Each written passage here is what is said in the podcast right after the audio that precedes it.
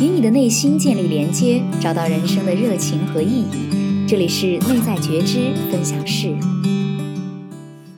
嗨，大家好，我是雨娟。呃，今天呢已经是节目的第十一期了，不知不觉都做完十期节目了。如果从五月初我开始有做 podcast 的想法开始算呢，居然都已经过去三个月了，就是觉得时间真的过得是很快的。那不管呢，今天你是第十一次听我的节目，还是第一次听，啊，真的都非常感谢你愿意花这个时间来听我在这里分享一些我的想法跟经验，希望呢会对你有帮助。啊，因为十其实也是一个挺圆满的数字了，所以我决定从这一期开始呢，做一些新的改变跟尝试。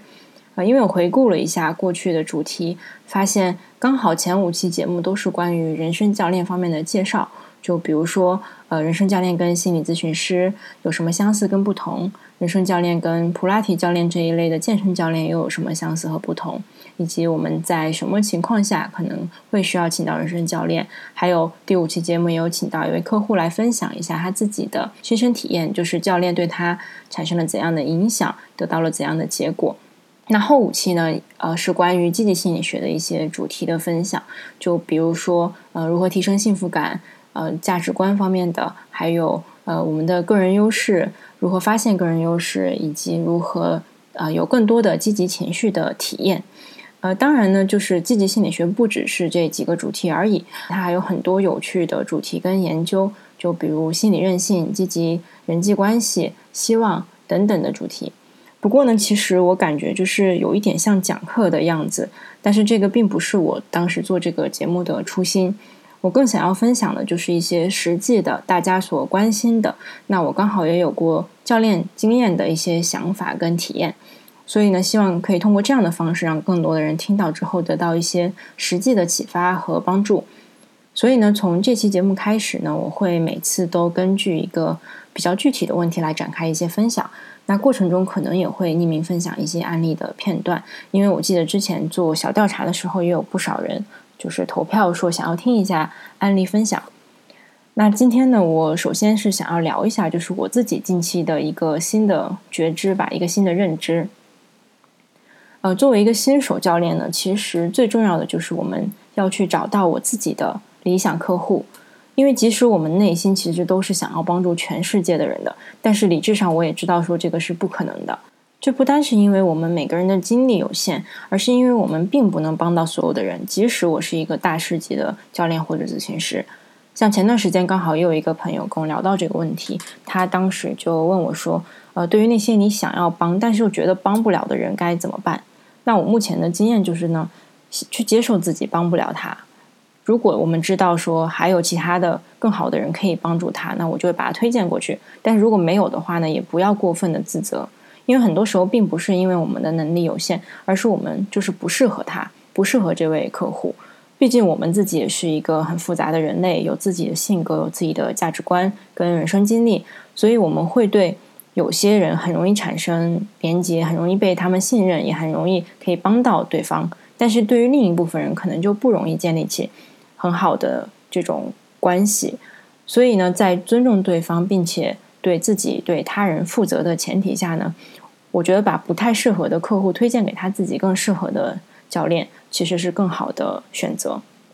那这也是为什么，呃，对于教练来说，我们也要寻找自己的理想客户，就是那些我们可以更高效、更成功的帮到的人。那这样就可以最大效用的发挥我们自己的能力。但是我就是我自己的体验，也是在确定自己的理想客户这个事情，真的是一个挺困难的事情，就是需要通过反复的呃思考跟。经验去慢慢的确定，所以我其实从刚开始做教练的时候就开始在做这样的思考了。就像第四期的时候，我有提到，我一开始也是那种来者不拒的阶段，就是尽量多的去挑战、去尝试不同的问题、不同的情况，然后通过我自己在过程中的感受以及呃这个 coaching 的结果来判断说哪些问题可能是我擅长的，那哪些客户的特质是我自己喜欢的、适合的，呃，跟什么样的人聊什么样的问题。会让我充满能量等等，所以呢，逐渐就得到了内在觉知这个方向，希望可以帮助大家跟自己的内心建立起更好的连接，了解自己是谁，想要成为什么样的人，想要过上怎么样的有热情、有意义的生活。不过我最近这个新的觉知呢，是因为我发现了一些理想客户身上更具体的一些特质。就我是怎么发现的？是因为呃，从大概两三个礼拜之前，我就会开始在呃 Meetup 这个平台上面放一些免费的 coaching 的机会。那没想到，真的就有不少陌生人主动来呃跟我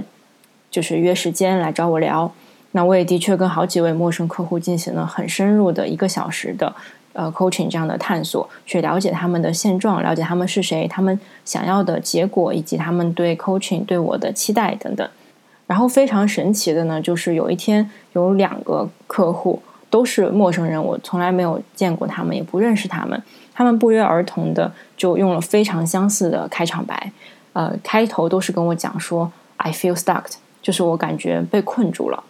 那第一位呢，是因为他说他跟一帮朋友就是聊天聚会，发现就大家都在这段时间里面发生了很大的改变，但好像只有自己就停留在原地，没什么进步。但是自己内心呢，又非常希望自己可以做一番大事，呃，可以一直在进步，只是呢，不知道该怎么做，嗯，也不知道该做什么。那另一位呢，是因为呃前一份工作太累了，导致他 burn out，就是身心俱疲吧，所以就辞了职，跑来新加坡来休息。他内心又有很强的热情，想要去实现他自己曾经的梦想，但是也不知道该怎么办。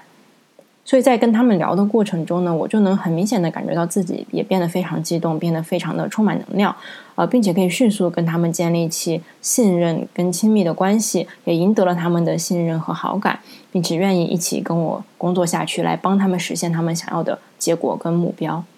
所以通过这个经历，就让我忽然意识到，我的理想客户其实是那些已经开始了解自己，意识到自己有更大的梦想想要实现。